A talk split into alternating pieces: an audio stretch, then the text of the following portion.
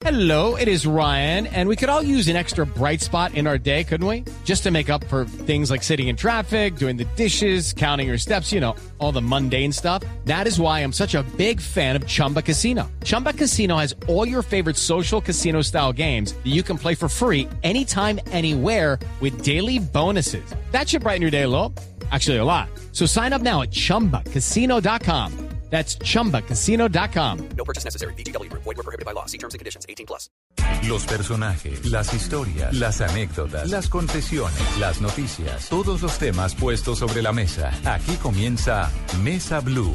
Presenta Vanessa de la Torre en Blue Radio y bluradio.com. La nueva alternativa.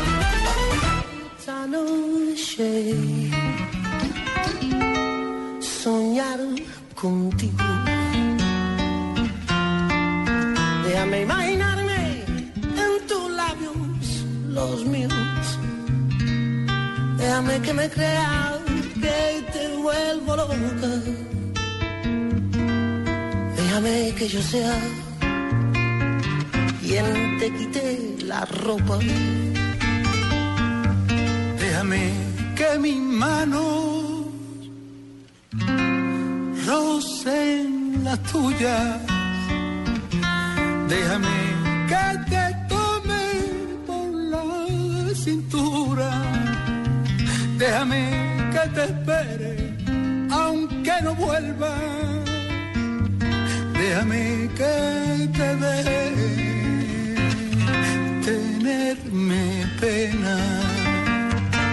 Si algún día diera con la manera de hacerte mía. Muy buenas tardes y bienvenidos a Mesa Blue. Tengo en mi mano un libro que se llama Sudarios, que recoge imágenes muy dolorosas y muy tristes, en su mayoría de mujeres que han perdido a alguien en la historia de este conflicto en Colombia. Hay una mujer que llora, hay otra mujer que casi que se desvanece, se ven las lágrimas, son fotografías en blanco y negro de mujeres absolutamente tristes. La autora de este libro, de esas fotografías y de la exposición que lleva el mismo nombre, Sudarios, es Erika Dietes, artista visual, vive y trabaja aquí en Bogotá, es maestra en antropología de la Universidad de los Andes. Y la tengo a mi lado y es un gusto tenerla, Erika. Gracias por estar aquí en Mesa Blue. Hola Vanessa, muchas gracias a ti por la invitación. Y además esta música está maravillosa. ¿Qué es esto? Este es un cantante que me encanta que se llama Zenet. Eh, y yo creo que una de las canciones más eróticas y más bellas ah, es Soñar contigo. Y esta versión con Miguel Poveda es particularmente maravillosa. Es muy bonita. Erika es una de estas artistas colombianas muy talentosas que se han dado reconocimiento en el mundo. Es muy famosa, ha expuesto su obra en museos como el Arte Contemporáneo, el Museo de Arte Contemporáneo de Santiago de Chile, el Centro Cultural Recoleta de Buenos Aires, ha estado en Santos Gallery, el Museo de Bellas Artes de Houston, eh, ha expuesto en Ciudad de México, ha expuesto en Australia, bueno, en muchos lugares del mundo. Y ella decidió narrar la historia de la violencia en Colombia a través de su obra. ¿Por qué? Bueno, eh, hablábamos con, hace un momentico con Esteban justamente de eso, ¿no? Narrar la historia de nuestro país, eh, yo creo que es una obligación. Yo creo que estamos también ante un momento muy complicado, ante un momento en que el dolor nos desborda. Ya, ya estamos en, en- un espacio en que no aguantamos, ¿no? Ya hay que realmente generar canales, generar espacios donde, donde los testimonios uno a uno tengan un espacio, tengan un lugar. Eh, muchas veces narrar la historia del país implica narrar en silencio, implica narrar sin narrar. Y yo creo que el arte es un espacio privilegiado para esto, ¿no? Es un espacio donde, de la forma como he construido la obra, las víctimas pueden dar su testimonio, pueden decir, pueden llorar en público sin que su vida corra peligro. Y yo creo que eso es una de las cosas más complicadas de lograr hacer. Erika, además usted ha estado como muy impresionada siempre por el tema del conflicto en Colombia porque su tesis de antropología es sobre la muerte de su tío. Su tío fue asesinado por la guerrilla, ¿no? Que fue director seccional occidente del IMPEC y en 1997 fue asesinado por la guerrilla. ¿Qué pasa con usted ahí? Este, este episodio, ¿cómo marca su vida para que termine haciendo una tesis de doctorado sobre esto, para que termine como tan involucrada con el tema del conflicto en el país? Bueno, mira, eh, cuando a mi tío lo asesinan, nosotros, mi padre es general retirado de la policía. Eh, mi padre estuvo en servicio activo hasta que yo tenía 15 años. En este momento él lo mandan a Washington como agregado de policía. Estuvimos dos años viviendo allá. Entonces, digamos como que el tema del conflicto, el tema, eh, cuando mi padre estuvo en servicio activo, era época de Pablo Escobar, eh, cartel de Cali. Eh, nosotras siempre estuvimos muy amenazadas. Digamos que la violencia no era una cuestión lejana, no era una cuestión que le pasara a otros, ¿no? Siempre fuimos como un poco parte de, de este, mm, del conflicto. Eh, cuando a mi tío lo asesinan, ya estamos nosotros, ya regresamos nosotros eh, de Washington. Mi padre ya regresa a Colombia como un hombre civil. Eh, y oh sorpresa, la violencia que siempre estuvo alrededor amenazándonos por primera vez nos toca, ¿no? Eh, muy recién llegados de Washington, eh, un día, una noche, el 16 de diciembre, encendimos el televisor y estaba allí pasando como boletín de última hora que acababa de haber un atentado eh, en Medellín, eh, sicarios, ¿no? Como muy al, al estilo de esta época. Eh, las imágenes daban cuenta de un carro eh, con los vidrios completamente quebrados, sangre en las sillas. eh, y de repente, pues bueno, vemos la fotografía de mi tío. ¿Se enteraron por el noticiero? Nos enteramos por el Ay, qué noticiero. dolor. Entonces, bueno, este cruce con la violencia, con, con la noticia de la violencia, porque fíjate que una cosa es el cruce con la violencia y otra además con su noticia. Indiscutiblemente marcó el duelo en mi familia, marcó eh, una época pues que luego se desencadenan muchas cosas, ¿no? Se desencadena un cáncer muy grande en mi madre, el hermano, pues mi tío era el hermano adorado de ella.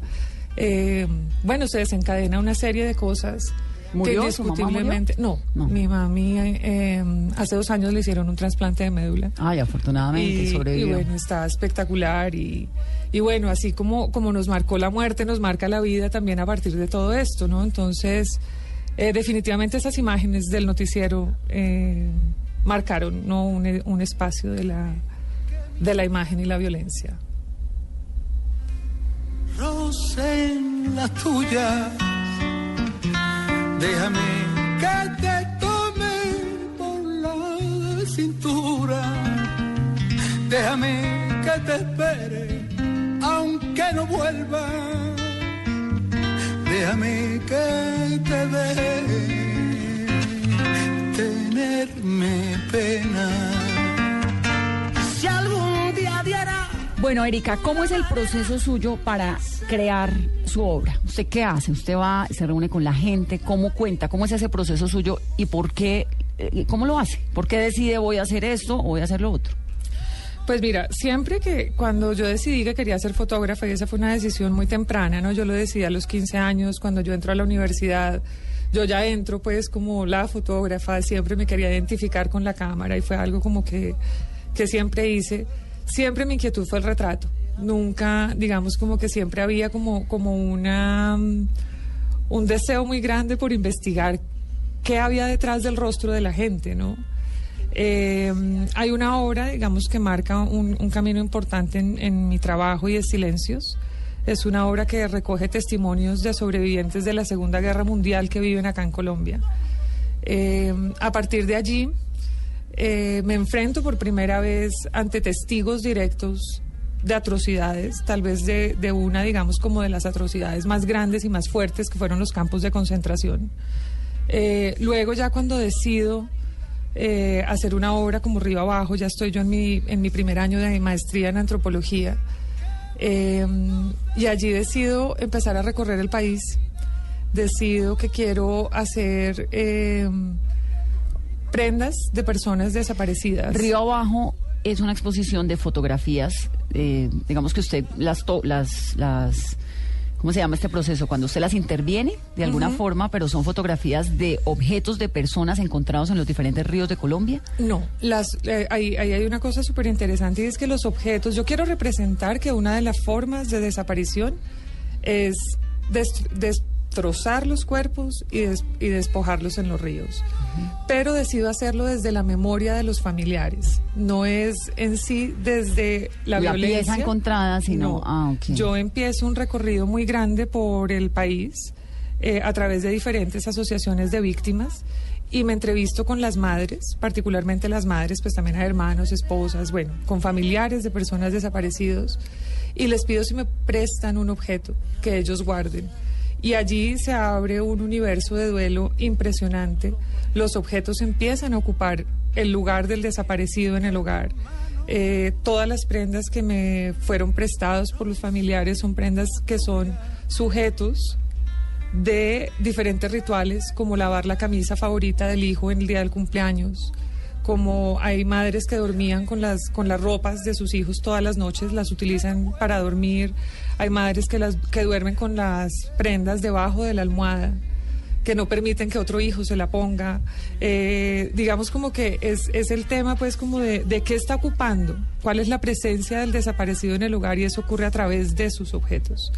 Entonces, eh, Río Abajo es una obra en la que yo recojo estos objetos, las personas me lo prestaban, entonces eso me implica un doble recorrido porque yo tenía, eh, yo quería fotografiar estas prendas dentro de agua, entonces construyo en mi estudio como una gran piscina para fotografiarlo, ¿cierto? Un- un- era como un acuario muy grande para poder iluminar de lado. Yo quería que la obra fuera muy bella, porque fíjate que estos objetos son guardados con mucho amor. Claro. No son objetos, no es un objeto cualquiera, son reliquias, son, son unos, eh, son prendas perfumadas, planchadas en Navidad. eh, por Sí, son el recuerdo de una ausencia que difícilmente, de la que difícilmente esas personas se pueden reponer, porque es que uno de los grandes problemas del conflicto en Colombia es que hay desaparecidos y cuando una persona pierde a alguien y le puede hacer un entierro o le puede hacer el ritual de la despedida, pues se despide, es diferente a cuando hay un desaparecido y usted no tiene cómo darse cuenta de qué pasó con ese cuerpo, qué pasó con esa persona, no puede hacer el ritual. Por lo tanto, el duelo pues queda inconcluso, ¿no? Claro, que fíjate además eh, un poco la atrocidad de lo que estamos hablando también, ¿no? Porque, porque no es únicamente, estamos ante un país en el que se agradece que, que las madres puedan enterrar los hijos, ¿no? Aquellas que los encuentran completos. Mm. Sí, ¿no? sí, Entonces es es, una, terrible, es, es de un nivel de atrocidad y es de un nivel de, de, mm, no sé, se me pierde la palabra. Insane. en inglés hay una palabra es, que a mí me gusta mucho para describir eh, parte de lo que pasa en Colombia, que es insane. Aquí no tiene traducción exacta porque es insano, no. Es como de locura. es delirante. Es, exacto, es delirante. es- tan intenso el dolor y es tan absurdo lo que pasa que termina la mamá pidiendo que por favor le entreguen, aunque sea una parte del cuerpo de su hijo, para poder hacer su duelo. un hueso, ¿me entiendes? hueso. Entonces, el tema con Río Abajo y lo que y en lo que yo enfoco esta obra justamente es en poder eh, representar de una manera hermosa, porque en Río Abajo me ocupo mucho de la belleza de la obra. Yo quiero que la obra sea luminosa, que la obra sea. eh, cuando las personas me estaban prestando, por ejemplo, la ropa, había, había madres que les daban un beso a la camisa y le decían, yo sé que tú regresas, ¿no? Entonces está en este ir y venir. Luego también devolverme a devolver la prenda con la imagen y luego irme a hacer la exposición a todos los municipios de donde me prestaron prendas. ¿no? Entonces es una es como un triple un triple viaje. Entonces Río Abajo para mí es ese recorrido, es ese primer tejido que yo empiezo a hacer con las víctimas, eh, con los sobrevivientes. ¿Cómo la reciben a usted las víctimas? Cuando usted llega ya con su propuesta de quiero que me presten una prenda o algo que sea muy significativo de ese ser que ya no está para poder hacer una exposición, ¿cómo recibe? ¿Cómo es ese diálogo? Pues mira, cuando yo empiezo a ir a la región, voy con una primera imagen que, que hice aquí en Bogotá. La primera persona que me prestó a mí un objeto eh, de, de su hijo fue doña Emperatriz de Guevara. En ese momento el mayor eh, ya se sabía que había muerto en cautiverio, pero el cuerpo es esta, es esta época donde doña Emperatriz está, eh, es muy mediática pidiendo el cuerpo de su hijo. Este es el primer cuerpo ausente. ¿No? Eh, al que yo me acerco y a ella le agradezco infinitamente porque fue supremamente generosa, me entregó todo, me dio el tiempo, digamos, de resolver visualmente la obra, de tal forma que cuando yo voy a la región ya voy a mostrarle a la gente lo que quiero hacer. La obra es impresa sobre cristal, entonces, eh, bueno, pues es una obra que tiene esta fragilidad, ¿no? De todo esto que estamos contando. Ella es la madre de Julián Ernesto Guevara, que fue un policía colombiano secuestrado durante la toma de Mitú por parte de las FARC el 1 de noviembre de 1998. Y él murió en cautiverio a finales de enero del 2006 cuando tenía 41 años. Eh, El cuerpo las FARC de se negaron a entregar Ajá. ese cadáver durante muchos años y al final, en abril del 2010, entregaron el cuerpo, o por lo menos dijeron dónde estaba el cuerpo de Guevara a su madre. Ujú. ella, ella es la primera persona con la que yo empiezo a trabajar. Cuando ya yo voy a región, obviamente pues te podrás imaginar, llega, eh, bueno, fue a través de un amigo de la universidad, a través de Camilo Tamayo, que en ese momento trabajaba en el CINEP, que él me dice, pues mira, yo conozco a las mujeres de esta asociación de mujeres del Oriente Antioqueño. A lo mejor con ellas puedas empezar a, a- a conocer madres de desaparecidos. Me acerco, voy al primer encuentro de regional de víctimas en Marinilla. eh, que eso, digamos, pues encontrar un encuentro regional de víctimas, es que piensa lo que Sí, la, no, dimensión, la magnitud, ¿no? Entras a un salón donde hay 120 madres eh, a contarles, miren, yo soy artista, esto es lo que quiero hacer, eh, empiezo a hablar una a una y recuerdo mucho a la primera señora que me entregó dos camisas de sus hijos, dos hijos asesinados. Eh, los rumores, ¿no? Es que los asesinaron, desaparecidos, por supuesto, y el esposo. Entonces, esta primera señora, una señora ya muy adulta, me entrega tres prendas y me dice, pues mire, no le hace, si usted no vuelve igual, yo ya me voy a morir, entonces pues por lo menos que queden con usted. Y yo recuerdo como un poco la certeza de ella, como el juego de ella, miremos a ver si usted vuelve, ¿no? Porque también pasa mucho, que hay mucha gente haciendo muchos procesos con víctimas, sacan de la región las cosas y nunca regresan, ¿no? Nunca regresan a mostrar, a devolver. Entonces de ahí, digamos, como que se teje en mí como, como este gran compromiso de volver, ¿no? Y entonces cuando regreso yo al siguiente encuentro, a lo- al mes, ya habían más de 10 señoras que me habían llevado objetos, que habían recogido incluso con sus vecinas, porque sabían, digamos, de municipios distantes, que sabían que las personas no iban a llegar a mí, habían recogido los objetos para arriba abajo. Y, y allí empieza un ir y venir de año y medio, en el que luego pues va la exposición de la obra, devolver la obra a la región. Y usted lleva la instalación, la obra, Sí, y la presenta. Estuve por 18 municipios, incluyendo Argelia, Sonsón, Nariño, eh, donde yo creo, porque mi, mi idea inicial para la obra era un formato grande, eh, que de hecho arriba abajo existen dos formatos. La obra que yo había imaginado medía 1,70 por un metro.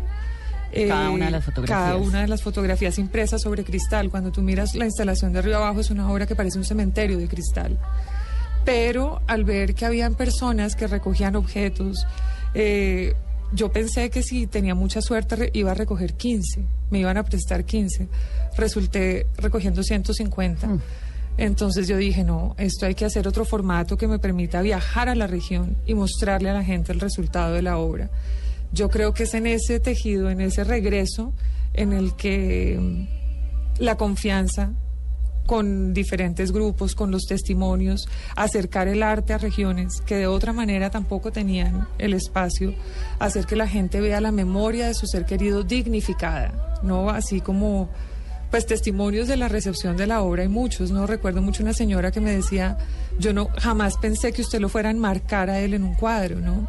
Son cosas que aquí de repente en la ciudad no pues no le prestamos importancia, pero el hecho de dignificar la memoria eh, que no va a ser posible reivindicar en la realidad, ¿cierto? Porque esos cuerpos no van a aparecer, o sea, digamos, la, la realidad es que no sé el porcentaje de cuerpos que, apare- que de cuerpos que aparecen, pero creo que es bastante Es muy mínimo. alto. Lo que pasa es que hay demasiados desaparecidos, ni siquiera se sabe exactamente cuántos. Y de todas maneras, que te devuelvan una caja de huesos es perfectamente Insane. absurdo. O Sí, es que es de una.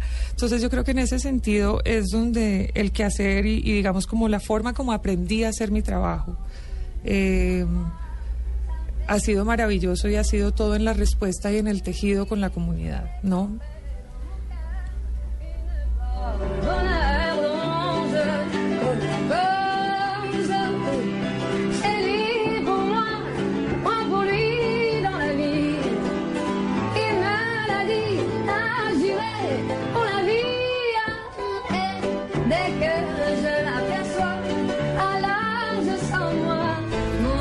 Esta canción es La vida en rosa, la versión de Sass. Sí, está... ¿Quién es Sass? Ellos son un, un grupo francés de chicos jóvenes. La vida en rosa para mí es una canción eh, que indiscutiblemente me recuerda a mi madre. Desde chiquita mi mamá nos cantaba La vida en rosa y la ha puesto como en todas las versiones. Y como te conté hace dos años le hicieron un trasplante de médula y ahora es, pues fue muy duro ese proceso, ¿no? De verla casi morir y, y de verla volver a nacer, ¿no? Entonces ahora eh, esta versión me gusta porque es juguetona y feliz, ¿no? Y, y, y mi madre para mí es eso, ¿no?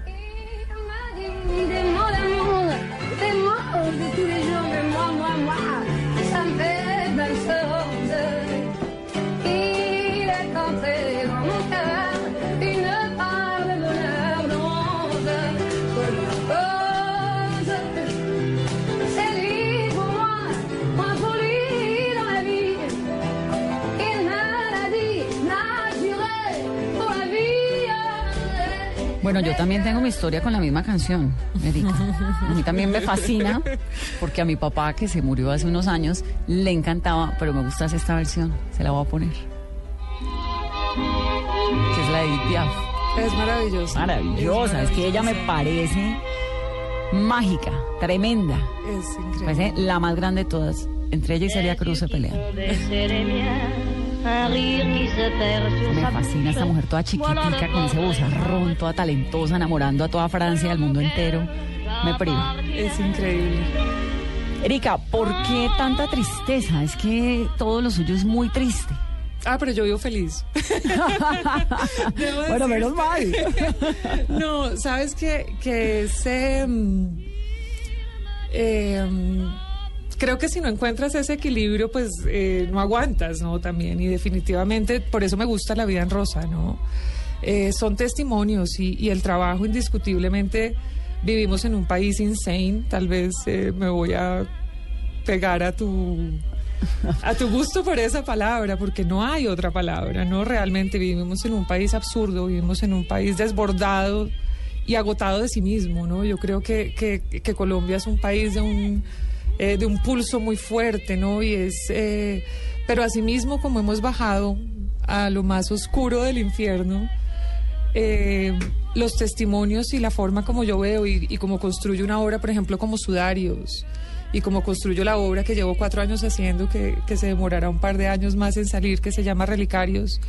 Eh, si bien son obras de un dolor desgarrador, eh, Además, todo el proceso de creación de la obra, pues es muy doloroso, porque es ir a encontrar víctimas para que cuenten historias o entreguen piezas, como en el caso de Río Abajo. Ahora nos va a contar bien qué es Sudarios. Pero el proceso es duro, es muy desgarrador. Es, al principio me, me enloquecí, ¿no? O sea, al principio, digamos, Río Abajo es un proceso que, que es eh, corporalmente muy duro para mí también.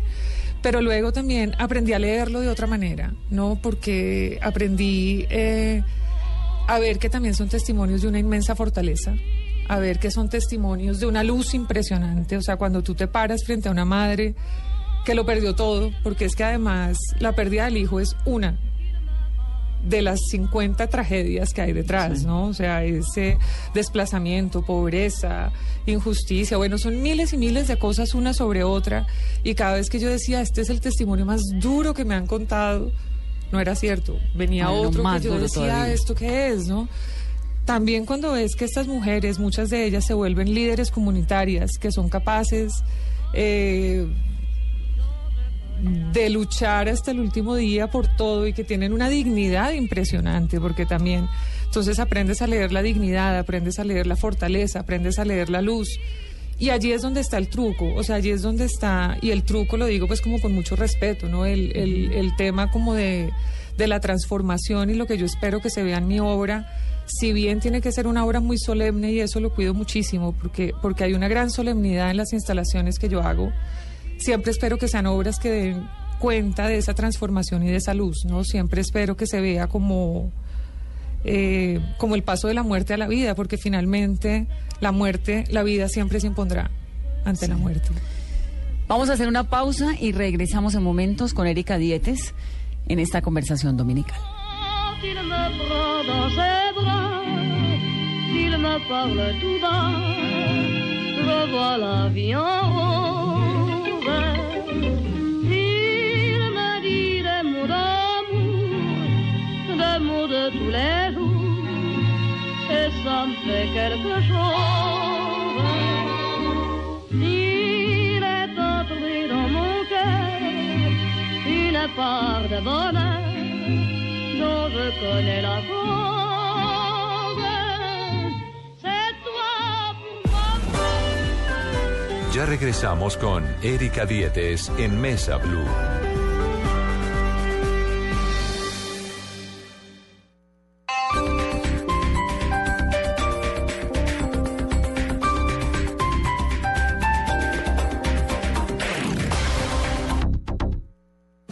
Un festivo no es un día normal. Hoy un tema como siempre muy polémico, espinoso. Por eso presentamos el programa menos normal de la Por radio. lo que estoy escuchando me reafirma la tesis de la pregunta inicial, que si entre hombre y mujer, ¿quién provoca más una separación? Juan Roberto Vargas invita a Mónica Rodríguez. Pero a la hora de divorciarse, que de verdad cuando se divorcian Ah, bueno, sacan las garras. Juanita Para mí el tema de la infidelidad no es tanto el desgaste por engañar al otro, Flavia Dos Santos Que el día que mi mamá dijo, me divorcio, yo digo, ya era y hora. Alexandra Pumarejo muchas veces nos casamos pensando en que al casarnos la persona va a cambiar. para su no tan normal conversación. Arrancamos bien ese programa. Tacones sobre la mesa. Este festivo hablando de Del divorcio, la ruptura, la separación. tacones sobre la mesa. Vea. Ni polverraco. Traducción, pistola. Vea, pistola. Este festivo después de las noticias del mediodía por Blue Radio y bluradio.com. La nueva alternativa.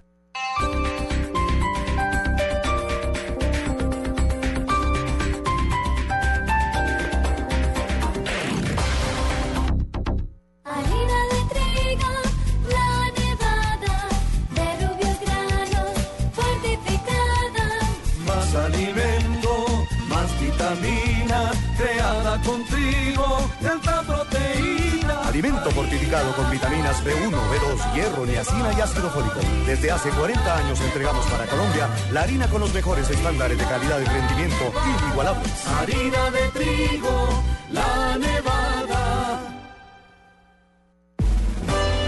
Continuamos con Erika Dietes en Mesa Blue.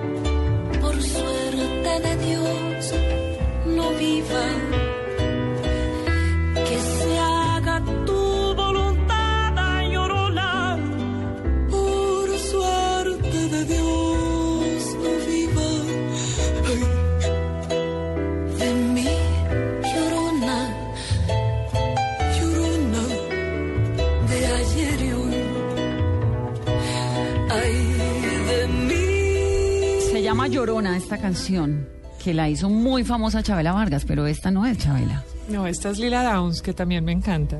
Pero vamos la versión de Chabela también. Ahora la ponemos, ahora la ponemos, hay tiempo.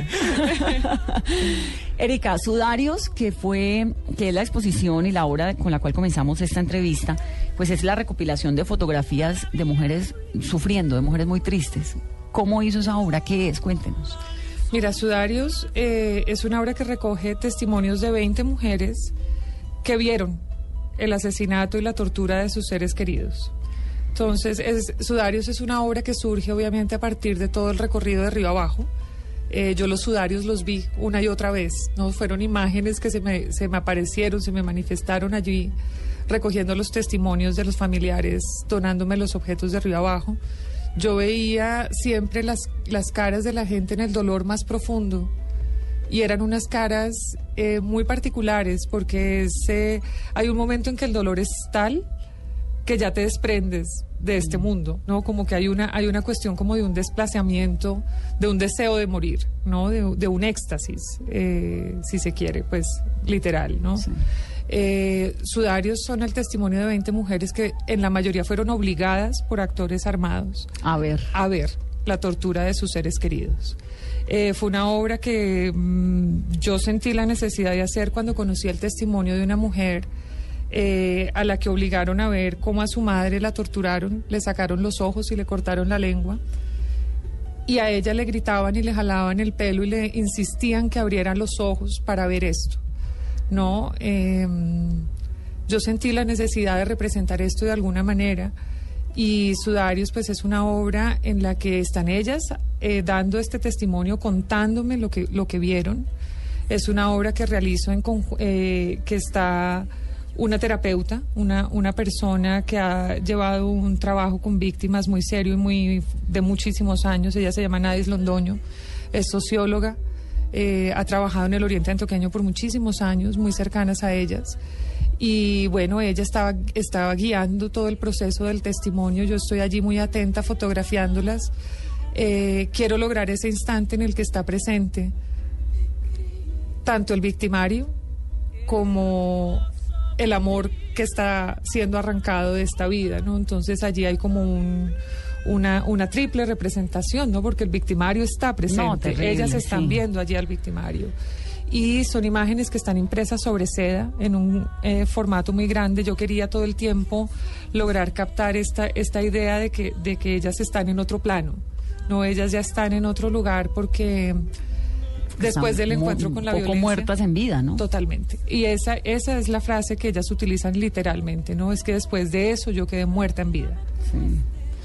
Hay un libro impresionante de Evelio Rosero que se llama Los Ejércitos y en medio de esta conversación que estamos teniendo, pues pienso en ese libro, que es la historia de un pueblo cualquiera, no tiene nombre, es un pueblo cualquiera en cualquier lugar de Colombia afectado por la violencia, donde sus habitantes sufren permanentemente el acoso, la injuria de cualquier tipo de ejército. Por un lado, el ejército ligado al Estado, por otro lado, el ejército paramilitar, por otro lado, el ejército de la guerrilla, pero nunca le ponen nombre a nada, sino simplemente que llega un ejército y los bombardea, los mata, los maltrata, los tortura, los no sé qué. Luego llega el otro y les hace lo mismo, llega el otro y les hace lo mismo. Y es un poco cualquier pueblo de Colombia de esos que usted ha conocido. Totalmente, totalmente. Además que eh, fíjate la claridad que hay que tener para ser totalmente ambiguo en nombrar, ¿no? Porque tenemos que decir grupos armados, ¿no? Es, es una cuestión allí como, como súper clave porque, bueno, porque no se pueden mencionar de otra manera, ¿no? Porque también entonces corren peligro también las, los, las personas que están dando su testimonio acá. Entonces, para mí, digamos, el tema como de ser forzado a ver. No, no, eso ya es... Es, es otro, es otro nivel, más hacia sí, abajo, ¿no? O sea, no solamente lo mato, no solamente lo torturo, no solamente hago todo tipo de injurias con ese ser humano que usted quiere, sino que lo obligo a usted a que lo vea. Exacto. Es una ¿no? doble muerte, es una doble desaparición. Y fíjate que la, la, la, diga- la premisa con la que yo empiezo los sudarios es que finalmente eh, la buena suerte se la llevó el muerto. Claro, porque se fue del mundo. Exactamente.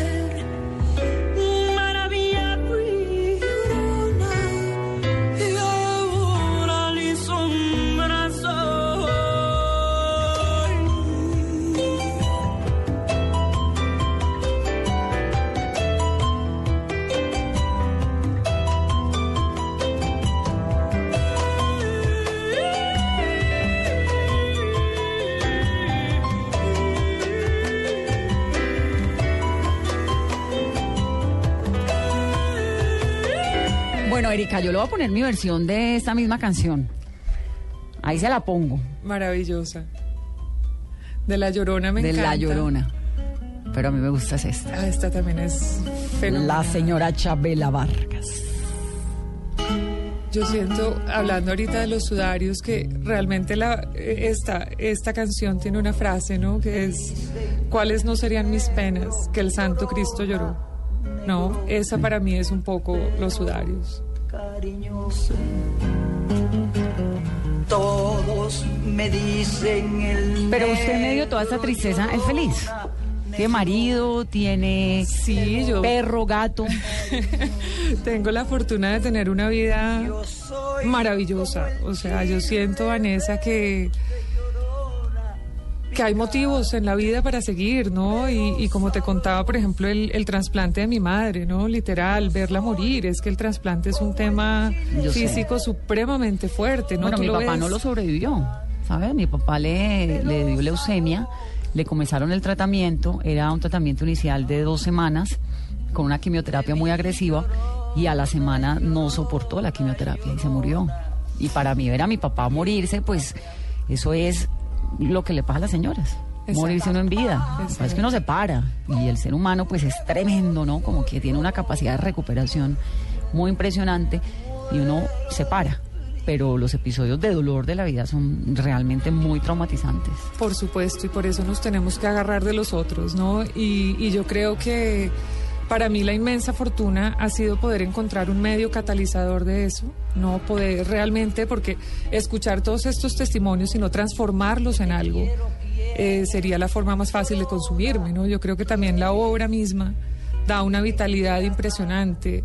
Eh, la creación es una fortuna, ¿no? Yo creo que finalmente la gran fortuna del artista y el, y el gran eh, privilegio que tenemos, ¿no? Es poder ver la luz de cierta manera, poder capturar eso y, y y ponerlo en un objeto, ¿no? Y para mí la fortuna ha sido doble, ¿no? Porque además ver que esto logra generar un espacio de alivio de cinco minutos, de seis, lo que dure la exposición, lo que la gente recuerde de estar en un templo con la imagen de su hijo, eh, iluminado con velas y poder haber hecho una pequeña oración y haber devuelto algo me parece a mí un privilegio total.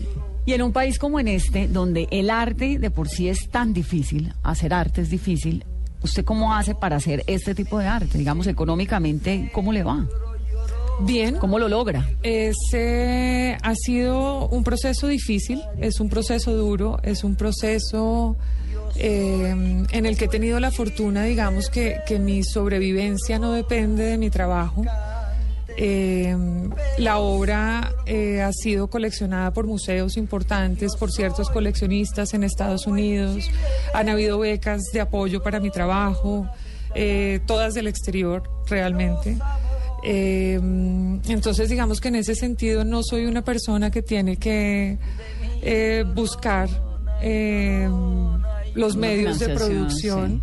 Eh, sí, se le, sí le hemos invertido, tengo un esposo maravilloso que ha apoyado Que muchísimo también es el artista, trabajo. ¿no? Por supuesto. Yo creo que el ¿Por qué, tema... por supuesto? Porque creo que el tema de aguantarse un artista se puede si se tiene una mente parecida, ¿no? Es, eh, implica unas... eh, implica unas renuncias eh, particulares, implica eh, obsesiones con el trabajo, implica cosas que son eh, solo resultado que los aguanta un esposo amoroso, paciente. Como periodistas, yo tengo la misma teoría, pero con los periodistas, sino quién le aguanta el ritmo a uno. Exactamente, es una cuestión de ritmo y es una cuestión sobre todo que los ritmos del arte son unos ritmos emocionales internos muy particulares, ¿no? Y bueno, implica un hombre muy grande, muy muy bello para aguantar todo este ¿Pero él es de aquí, su esposo? Él es americano, él se llama Joseph Kaplan, eh, ah, fue criado acá en Colombia. Eh, es pintor, él es maestro en, en artes plásticas también, con maestría en pintura. Eh, tiene una lavandería de ropa, entonces tiene, tiene como un, nego- un negocio alterno, es pintor lavandero, como él se define. Entonces, eh, sí, nos complementamos muy bien. Tenemos lleva vida tranquila. 10 años, Erika, de casada con él. ¿Hijos? No, no ¿Por tenemos hijos. Eh, por ahora no, no ha pasado, no, es- pues no, digamos que no es algo como que hemos pensado así. eh, Un proyecto de vida. No, no ha sido un proyecto de vida. Tenemos un maravilloso perro y una gata divina. Y Un perro que se llama Tintoretto un perro que se llama Tintoretto. y un gato que se llama Prozac. Ya sabes por qué necesito Prozac. no me lo tomo, entonces lo tengo en la gata. Tapame con tu rebozo llorona, porque me muero de frío.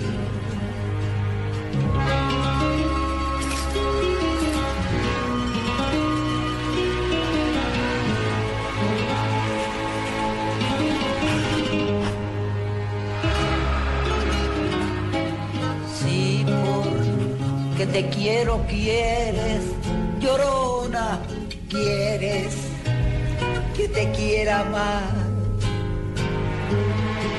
Si ya te he dado la vida, llorona, ¿qué más quieres? ¿Quieres más?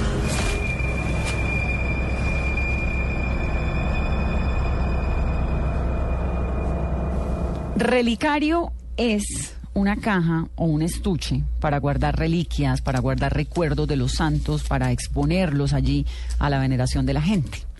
Usted lleva cuatro años, Erika, haciendo una obra que se llama Relicarios. ¿Y qué es? ¿Qué va a hacer allí? Mira, Relicarios es una obra en la que los familiares me están, me están donando eh, objetos de personas desaparecidas o asesinadas.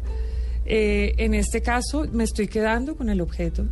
Eh, lo estoy encapsulando en un material que se llama tripolímero de caucho. Estoy, haciendo una, como una especie de lápidas. Eh, miden 30 centímetros por 30 y 14 de alto. Entonces el objeto queda allí preservado. Es como una gelatina flotante. No es tan duro como una resina ni tan suave como un gel. Es un estado intermedio. Entonces el objeto queda allí preservado. Fue una obra que... ¿Objetos como qué? Mira, mucha ropa, las personas guardan mucho la ropa. Eh, también cosas que recuerdan al personaje en vida. Entonces, por ejemplo, si el hijo era un gran futbolista y tenía medallas, entonces eh, la camiseta del equipo con cuatro medallas. Eh, hay un caso en el que me entregaron un mechón de pelo que fue, eh, fue se logró arrancar antes de que enterraran a la persona eh, en una fosa común después de una tortura muy grande. El personaje logró arrancarle este mechón de pelo y eso es lo que me, entregó para el relicario. El último regalo que el hijo le dio del Día de la Madre, entonces hay eh, un perrito de peluche. Eh, todos son objetos con los que las personas deciden contar su memoria. Entonces tengo, por ejemplo, camisas que tienen las manchas de sangre, los huecos de las balas, los casquillos de las balas. Eh, todo depende de que hay uno bellísimo que es una persona que me quería contar su historia de desplazamiento y él se regresó hasta su finca, eh, que quedaba seis horas de la región, a la que era su finca y recogió tierra de la que era su finca y me llevó el, el puñado de tierra. ¿no? Entonces es un relicario que tiene tierra, tiene fotos de la que era su casa. Eh, bueno, son todos los objetos que la gente decide. Yo el tema de la curaduría de los objetos no, no me meto. Eso es, entonces eso es lo que me parece a mí muy bello de este, de este proyecto, es que es la historia contada por la gente. Eh, los objetos quedan allí encapsulados. Eh, estoy tratando de hacer, mi intención es lograr hacer 220, porque el informe de memoria histórica, el que se llama el Basta Ya, da como la cifra de muertos aproximados 220 mil. Entonces yo quiero que el espectador se enfrente ante un pasillo de 220 relicarios y que logremos entender que lo que esta obra representa no es ni el 0.01%, no de la cifra oficial, que Sí, sí. la cifra oficial que pues es está 220 mil Muertos. sin la certeza de que Eh, sea eso. Pueden es- ser muchos más. Pueden ser muchos más, Sí. ¿no? Entonces es una obra que ha sido de un recorrido maravilloso, es una obra que yo pensé, empecé... ¿Cuatro con- años? Cuatro años, yo creo que me quedan unos dos por ahí. Es una obra que yo empecé con mucho temor porque el tema de la donación de los objetos, dije, va a ser muchísimo más difícil, ¿no? Porque arriba abajo implicaba el préstamo, yo me devolvía a devolver el objeto. Y ha sido todo lo contrario. Eh, las mismas comunidades se han organizado, he trabajado con comunidades del Chocó, de Urabá, de diferentes municipios de Antioquia, de aquí de Bogotá. eh, en los testimonios, por ejemplo, de las personas de Chocó que tuvieron la oportunidad de ir a mi estudio. Tengo un estudio en la Unión Antioquia, ya en este punto ya tengo estudio en la región también. Eh, las personas de Chocó que fueron al estudio y vieron parte de la obra, dijeron que se sentían muy emocionadas, por ejemplo, porque aquí quedaba con compañeros. El esposo, una señora me dijo esto, ay. queda acompañado, ya no es solo comida de gallinazos, ¿no? Aquí queda, queda en algún lugar. Entonces el tema que la gente está buscando un espacio digno para la memoria de su ser querido es definitivamente un tema latente en Colombia. No me quedó una cosa clara de relicarios. No son desaparecidos, ¿o sí? De todo. De o sea, todo. es, Es memoria. Es memoria. Es memoria, es la forma como la gente decida contar su memoria. Entonces hay desaparecidos, asesinados y e- e historias de desplazamiento y violencia sexual de conflicto armado, que es otra. de mi llorona, llorona, llorona. De todas esas historias, si usted tuviera que sacar una para contar que resuma un poco el dolor que ha vivido nuestro país en el conflicto, que usted lo ha conocido profundamente a través de las víctimas y lo ha puesto en su arte, ¿cuál sería esa historia? Que usted le haya impactado, que usted diga, es obviamente todo es muy impactante, pero uno siempre tiene, yo soy periodista, entonces yo hago muchas entrevistas, pero siempre hay una que uno dice, uff, esto fue realmente muy fuerte. Bueno, hay una que, que encierra para mí una inmensa poesía y fue justamente en el proceso de Relicarios, una señora que llegó del Chocó y no llevaba ningún objeto. Y ella me decía, mire, yo dejaría un relicario vacío, porque la guerra es eso, quedamos todos vacíos. ¿No? Y, y eso para mí es como el resumen, ¿no? Es eso.